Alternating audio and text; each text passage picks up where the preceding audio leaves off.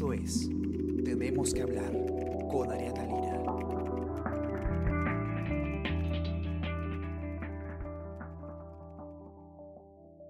Hola, ¿qué tal? ¿Cómo están? Espero que estén muy bien. Está con ustedes Ariana Lira y hoy tenemos que hablar del Congreso y tenemos que hablar de eh, un, un proyecto, una propuesta que, está eh, relativamente avanzada eh, en el Parlamento y que al parecer eh, podría ser inconstitucional, y no solo inconstitucional, sino bastante eh, peligrosa para el equilibrio presupuestal eh, y para eh, todos los, los temas financieros que vamos a conversar en un momento. En, en simple, ¿qué es lo que ha pasado? La Comisión de Defensa del Consumidor del Congreso ha aprobado un dictamen.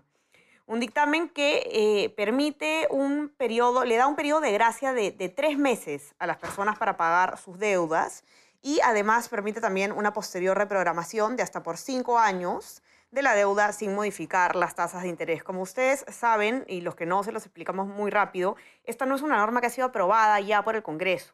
Este es un dictamen, esto quiere decir, se ha aprobado la propuesta en la Comisión de Defensa del Consumidor y esto tiene que pasar posteriormente al Pleno del Congreso para que ya todos los congresistas puedan votar si se convierte o no en ley. Es decir, todavía no ha sido aprobada definitivamente, pero ya está, ya tiene el visto bueno de la Comisión de Defensa del Consumidor y esto ya es motivo para levantar una ceja, para prender una alarma.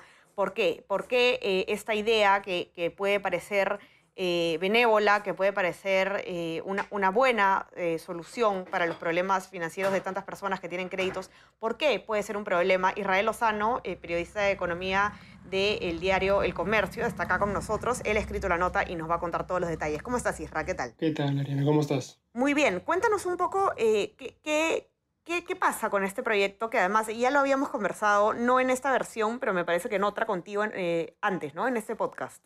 Sí, eh, de hecho ya hemos hablado mucho del tema, ¿no? Una ley que suena muy bien, muy, muy favorable para la situación en la que vivimos en el país, pero que excluye un sinnúmero de situaciones perjudiciales, no solo para el sistema financiero, sino como hemos, estamos advirtiendo hoy también en la nota que tiene problemas constitucionales, ¿no? Uh -huh. eh, es interesante mencionar, eh, creo yo, Ariana, que no es la primera vez que vamos a hablar de una norma que recae en estos problemas, ¿no? En el Congreso, lo cual está dejando mucho que desear respecto a la actividad parlamentaria y de cómo están planteando eh, las propuestas de, de, de, de, cara a reformas en el marco de la emergencia, ¿no? Pero, Así es. Pero en fin, eh, respecto al, al, tema en concreto, lo has mencionado con, con, claridad. Es una reprogramación por tres meses bajo eh, la posibilidad de tener esos tres meses sin pagar y después la, el saldo que tienes que, que, pagar lo reprogramas por cinco años sin que esto se muevan tasas de interés ni, ni, ni haciendo mayor el costo del pago. ¿no? Uh -huh. Entonces, eh, las implicancias de corte económicos ya habían sido advertidas previamente. ¿no? Este, ¿Por qué se les va a entregar reprogramación cuando ya eh, estamos entrando en una etapa de, reactivación económica, uno, uh -huh. y dos, cuando el sistema financiero motivado por la propia SBS que dictó los parámetros, ya aplicó una reprogramación. O sea, lo que está en la carta ¿no? señala que ya las medidas de reprogramación ya se dieron. Uh -huh. La superintendencia ya dictó eh, las medidas para que los bancos puedan hacer esos acuerdos por los cuales todos aquellos que no han podido pagar no están en mora, no han pagado penalidades, no tienen interés moratorio y siguen como normales en el sistema. Uh -huh. Y la entidad no está haciendo provisiones como correspondería con un crédito que dejó de pagar. Entonces, la medida del Congreso aparece como algo redundante sobre lo que ya se ha dispuesto. Entonces, lo que haces al generar una nueva reprogramación es este, incentivar incluso al no pago, ¿no? En fin, diversas características que yo creo que son muy, muy importantes de señalar, ¿no? Así es. es, es eso justamente es, es, me gustaría entrar en detalle so, sobre este tema. Primero, a ver, eh, antes de hablar de cuáles son las consecuencias que puede traer eh, específicamente una norma como esta, eh, uh -huh. A ti, eh, la, bueno, la SBS le ha enviado ¿no? al presidente del Congreso, a Manuel Merino de Lama, sí. ya un documento expresándole mucha preocupación. ¿Cuál es la preocupación de la, de la Superintendencia de Banca y Seguros? ¿Qué es lo que dice esta entidad? Sí, o sea, es, es interesante ver que los dos, la, la SBS ha mandado una carta una vez se aprobó el, el reglamento, perdón, el dictamen del, de la ley, en la que precisa varias cosas, pero una de ellas es el tema de los problemas constitucionales que tiene el dictamen. El primero es que eh, estamos hablando de una ley que va a modificar el contrato que tú realizas con el banco, es un contrato realizado con el sector privado. Entonces está generando una ley que modifica contratos del sector privado eh, eh, y, de alguna u otra manera los perjudica, digamos, ¿no? Porque estamos hablando de una extensión, de una prórroga, son periodos en el que el sistema financiero no puede cobrar, por lo tanto se convierte en anular la única fuente de ingresos que tiene, ¿no? Entonces, constitucionalmente esto, esta intromisión, digamos, de la ley, de leyes en, en, el sector privado, modificando estos, estos contratos, es una cosa que no, que no está permitida, digamos, por la Constitución. Entonces, la SBS hace esa advertencia respecto a ese punto. ¿no? Y hay que tener en eh, cuenta, ¿no? Que, que, ya ha pasado antes, eh, que, que, a ver, pueden pasar dos caminos, ¿no? el Ejecutivo podría observar la ley en caso se apruebe, pero otra cosa que se puede hacer también es presentar una eh, acción de inconstitucionalidad eh, ante el Tribunal Constitucional para que esta ley no se aplique, ¿no? Si es que llega a aprobarse. Y estas son las cosas que, que el Congreso debería estar tomando en cuenta en este momento porque podrían finalmente estar legislando por las puras. Así es, Ariana. Es un, es un tema que eh, finalmente va a terminar siendo, o sea, ellos están buscando darle un beneficio al, al, a la persona afectada, pero con todos estos vicios y problemas que ya advierten entes técnicos y especializados, estamos hablando de una ley que no debería ni tendría por qué prosperar por las implicancias que tiene la misma, ¿no? de, eh, de meterse en el contrato entre privados, donde ya, ya ha habido una, digamos, es, como, como señala la Constitución, y en todas partes es difícil que, que por, mediante ley se, se cambie de esa manera. Y, y, muy interesante lo que, lo que mencionas, que es lo que pasa después de la ley, ¿no? O sea, ahorita eh, el Pleno la va a tener que debatir y si sale tal como está va a tener que ir al Ejecutivo. Y recordemos que Semanas atrás ya tuvimos el pronunciamiento del Premier Ceballos, quien sostenía claramente que eh, había un problema con los ahorristas al poder este, establecer una prórroga de, esto, de este pago de, de los créditos, ¿no? O sea, el, por ejemplo, la SBS lo menciona bien en su carta. Del, de cada 10 soles eh, del sistema financiero, eh, son 9 los que provienen de los ahorristas, ¿no? Ajá para ser específico, solo uno de cada 10 soles de un préstamo corresponde al capital de la empresa del sistema financiero. Lo que quiere decir que los otros 9 soles son del dinero de los ahorristas. Es decir, eh, se pone en riesgo eh, el dinero de, la, de, aquellas personas que eh, tienen sus ahorros y que lo entregan al sistema financiero en fin de buscar una rentabilidad, ¿no? Y, y varios problemas ahí, porque si se pierde eso, si la entidad entra en crisis, va, va, a tener que recurrirse a una especie de salvataje para poder este, garantizar este tema de que los ahorristas no se vean afectados, ¿no? Pero la, la, aclaración que hace la SBS al respecto es esa, que en vista de que la ley ya no este, perdón, modificaría un contrato de privados, ya no sería solo el banco el que tendría la responsabilidad ante esta afectación a los ahorristas, sino que también entraría el Estado específicamente por la intromisión que estaría haciendo la ley, a, eh, hacer a tener una responsabilidad, exactamente el Congreso, a tener una responsabilidad por este desbalance. ¿no? Entonces, constitucionalmente, este es todo el ángulo que, digamos, delimitaría que la norma, el, el dictamen que están pretendiendo es inconstitucional y que está de más, ¿no? Ok, ¿y qué más? ¿Qué más? Eh, el tema, por ejemplo, de, ya, ya no tanto entonces legal, ¿no? El análisis constitucional, eh, ¿Cuáles serían, eh, cómo podríamos, eh, cómo me podrías explicar tú en simple cuáles son, digamos, las consecuencias negativas que puede traer una norma como esta, que puede sonar muy bien, como lo hemos conversado, en, en, en, las finanzas, en las finanzas de los ahorristas, en, en general en el, en el, sistema financiero, en la economía? ¿Cómo puede afectar una ley como esta? Sí, sí, yo, yo creo que lo más importante de, de tener en cuenta es cómo funciona una entidad del sistema financiero, ¿no? sea caja, sea banco, sea eh, cualquier otra entidad del sistema financiero, tienen dos productos que son quizás los centrales, ¿no? los ahorros y los créditos. Entonces la entidad te ofrece un crédito a ti, es decir, te da este, una, una especie de liquidez con la promesa de recibirla más una, un interés, que es un monto que tienes que pagar adicional por el préstamo que te estoy dando. Ese interés, a su vez, es el que, digamos, financia la promesa de rentabilidad que se le da al ahorrista. El, por el otro lado, el ahorrista entrega su plata al banco esperando que en 10 o un año tenga su plata más un adicional. Pero ese adicional es el que, es, el que garantiza los créditos. Entonces es una, son dos manos del sistema financiero las que funcionan, digamos, en esta cadena, si se quiere. Entonces si tú cortas una, es decir, si tú le dices al, banco que no puedes cobrar por tres meses una, un, un crédito y además después le dices que los siguientes cinco años te va a seguir pagando lo mismo que habían acordado, lo cual es un problema porque tenemos que el dinero tiene un costo en el tiempo y, y todas esas situaciones también de, corte técnicas. Entonces, lo, le cortas un brazo, ¿no? Y del otro lado tienes a los ahorristas eh, con fondos invertidos que no van a tener su promesa, que no se le va a poder cumplir con su promesa de inversión. Si bien eh, yo creo que la afectación, y es algo que han, eh, comentado muchas entidades, la afectación puede ser diversa en función a cada entidad, es decir, un banco no va a sufrir lo mismo que una caja o que una entidad o que una financiera o una microfinanciera. Sí hay una afectación en todos los casos, ¿no? Y eso es a lo que vamos. O sea, es una ley que se está, eh, está modificando por un momento determinado, pero de una forma bastante peligrosa, un funcionamiento de un sistema financiero que está regulado por la SBS, ¿no? Y además con estas imprecisiones de, poco técnicas respecto a su planteamiento, ¿no? Es un cuestionamiento general que realiza. Y ahora, se ha excluido en este dictamen a las cajas municipales, ¿no? En las cajas rurales también, que, que yo recuerdo que en, en, otras ocasiones nosotros hemos conversado eh, específicamente de cómo podría afectar una ley de, de, congelamiento de deudas a las cajas municipales.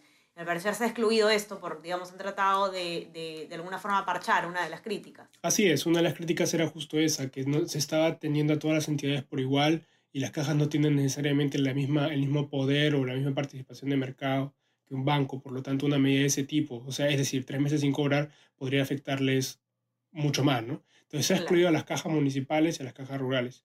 Han quedado los bancos y las financieras. Eh, pero la preocupación sigue siendo la misma. O sea, como bien mencionamos también en la nota, es, y, lo menciona la SBS, eh, todas las entidades financieras funcionan bajo un mismo parámetro de banca y toda que emite la superintendencia, eh, los créditos, digamos, de consumo son los están regulados por la misma regulación, la misma tabla de provisiones, los mismos, eh, eh, digamos, de mismas disposiciones, no importa que esté en una caja, en un banco o en una financiera, no hay diferencia. El hacer una legislación en función a la licencia no, no tiene mayor sentido, porque genera diferencias eh, que, no, que no tiene ninguna expresión. Y es más, el excluir eh, las eh, microfinancieras, porque son microfinancieras, entra en inconsistencia que financieras que se dedican a las microfinanzas. Entonces, el, querer legislar aplicando por licencia cuando el objetivo era otro, genera pues, diferencias que son totalmente inconsistentes. O sea, el crédito que te ofrece una caja, que te ofrece un, un banco, que te ofrece una financiera, sigue siendo un crédito a una persona, ¿no? Entonces, cada, cada eh, funcionamiento de ese crédito se va a ver alterado. Y dentro de la propia entidad financiera es que va a pasar este problema que explicamos, ¿no? Del crédito y del ahorro. Entonces, es. cierto, se han retirado las cajas eh, en buena cuenta porque son las que más sufrirían, pero las que se quedan todavía tienen problemas de ser perjudicados, ¿no? Y además, como ya habíamos mencionado previamente, el hecho de tener un sistema financiero debilitado en un momento como este, donde nosotros estamos esperando por ejemplo, que a la medida que haya reactivación va a haber necesidad de créditos para poder seguir impulsando esta, esta, esta actividad económica, no vas a tener un sistema financiero que te funcione bien. Entonces es un problema ahí que compromete la recuperación económica del país. Eh, ahora, otra cosa interesante, Isra, en tu, en tu nota, es el tema eh, del Banco Central, ¿no? Porque el Banco Central de Reserva del Perú está advirtiendo algo que también no es poca cosa está advirtiendo que el Congreso, con, este, mm. con esta ley, esta posible ley, esta potencial ley, estaría atentando contra la autonomía del, del Banco Central. ¿no? E, explícanos un poco así en simple, cómo así. Sí, es, sabido por todos que el Banco Central como ente eh, principal de la política eh, monetaria del país tiene una autonomía, ¿no? Entonces, eh, es decir, no, no está regido por ningún poder del Estado específico, sino que esa, esa autonomías que le da el tecnicismo la posibilidad de poder interactuar en la política económica del país. ¿Qué es lo que ha sucedido? El dictamen del que hablamos eh, tiene una disposición final eh, que va específicamente relacionada al tema de Reactiva Perú. Como sabemos, el Banco Central está realizando las subastas mediante las cuales este, se otorga eh, garantías a las entidades financieras para ofrecer créditos a tasas bajas a favor de las empresas del país, ¿no? que es un poco lo que funciona en el programa Reactiva. Pero estas subastas se manejan, digamos, en, qué entidad financiera es la que ofrece las mejores condiciones para entregar crédito de cara a las empresas. Hasta ahí, así funciona el programa. ¿Qué es lo que dice la ley? Ante las críticas, perdón, ¿qué es lo que dice el dictamen? Ante las críticas que hubo respecto a que el programa no estaba llegando a las MIPES, porque no, no eran las entidades del sistema microfinanciero las que ganaban mayores subastas, la disposición dice que el Banco Central podrá aplicar como un criterio que no menos del 50% de los montos subastados sean destinados a cajas municipales, EDIPIMES, cooperativas y cajas rurales, para que éstas a su vez la entreguen a sus clientes, que serían las empresas, las micro y pequeñas empresas del país. Lo que suena bien, como, o sea, la medida que suena bien, en realidad es inconstitucional. ¿Por qué? Porque, y el BCR lo deja bastante claro, y es que esa palabra podrá, que es la que, la que se usa para normar la disposición del, del, dictamen, está atentando contra la independencia del Banco Central de Reservas. Para, para, ponerlo, para ponerlo claramente, dice la fórmula empleada en el dictamen, según la cual el banco podrá realizar esta, segmenta, esta segmentación de subastas, está normando una autorización o facultad es decir, le está obligando al banco a hacer algo, ¿no? Entonces, lo cual reiteramos es contra la Constitución, porque ningún poder del Estado puede influir en las decisiones de política monetaria que lleva el Banco Central. Es decir, en buena cuenta, el Congreso estaba dándole una orden a un ente que por constitución es autónomo y que decide, por, por la misma característica técnica que tiene como entidad, qué es lo mejor dentro de política monetaria. ¿no? Entonces, este punto es el que finalmente termina siendo inconstitucional y que por lo cual el Banco Central de Reservas pide que se retire ¿no? de, de, la disposición. Eh, yo creo personalmente que lo que ha pasado es que el, el Congreso ha querido dar un, nuevamente una medida beneficiosa, en fin, favorable medida, para la situación claro, del país. Una, una, medida que suena, digamos, que, que suena, eh, suena muy bonito y intuitivamente, digamos, eh, o, o a, a, primera impresión, a simple vista, uno puede decir, qué bien, ¿no? Buen trabajo de los congresistas, están poniendo en los, en los zapatos de la gente, pero las cosas lamentablemente eh, no son tan fáciles, ¿no? Y basta con que se mire con un poquito de perspectiva o que se mire con un poquito de lupa eh, para ver todas las consecuencias que puede haber detrás. Y, y, esto, como tú decías al comienzo, cuando recién, recién empezábamos a conversar hoy día, eh, esto está eh, siendo una práctica bastante común en este Congreso y nosotros tenemos que estar atentos porque eh, es un congreso donde además eh, todos los legisladores son, bueno, casi todos los legisladores en realidad son nuevos, son personas con poca experiencia parlamentaria. Eh, aparte, las elecciones del 2021 están a la vuelta de la esquina y eso pues es un, incentiva mucho a que se pueda hacer, se pueda llevar adelante iniciativas populistas que busquen el aplauso, pero que nos pueden traer consecuencias negativas, adversas en el largo plazo. Entonces, nada, nada técnico, muy, muy, Así es, y nada técnico. Habíamos visto además, este, hemos publicado informes de, de, cómo, de la legislación express, ¿no? Martín Hidalgo publicó un informe hace un tiempo en nuestra web de, cómo se habían, legislado un alto porcentaje en, en, el Congreso sin, sin estudio técnico, ¿no? Entonces, nada, los que nos escuchen entren a, a leer la nota de Israel eh, a nuestra web, elcomercio.pe. No se olviden también de suscribirse a, a nuestras plataformas de, de, eh, SoundCloud, Spotify, Spreaker y Apple Podcast para que puedan escuchar este podcast y muchos más. Y también suscríbanse a, nuestra, eh, a nuestro WhatsApp, El Comercio Te Informa, para que puedan recibir lo mejor de nuestro contenido a lo largo del día. Isra, eh, muy chévere como siempre conversar contigo y nos mantendrás pues al tanto de, de qué se trae el Congreso en materia económica. Así es, Ariana. Muchas gracias. Y bueno, todos que sigan leyendo el material del comercio, creo que es importante estar informados en estos momentos. Así es, ahora más que nunca. Cuídate mucho, Isra, y un abrazo para todos. Que tengan un excelente día. Chao, chao. Chao, chao. Esto fue Tenemos que hablar. Esto fue El Comercio Podcast.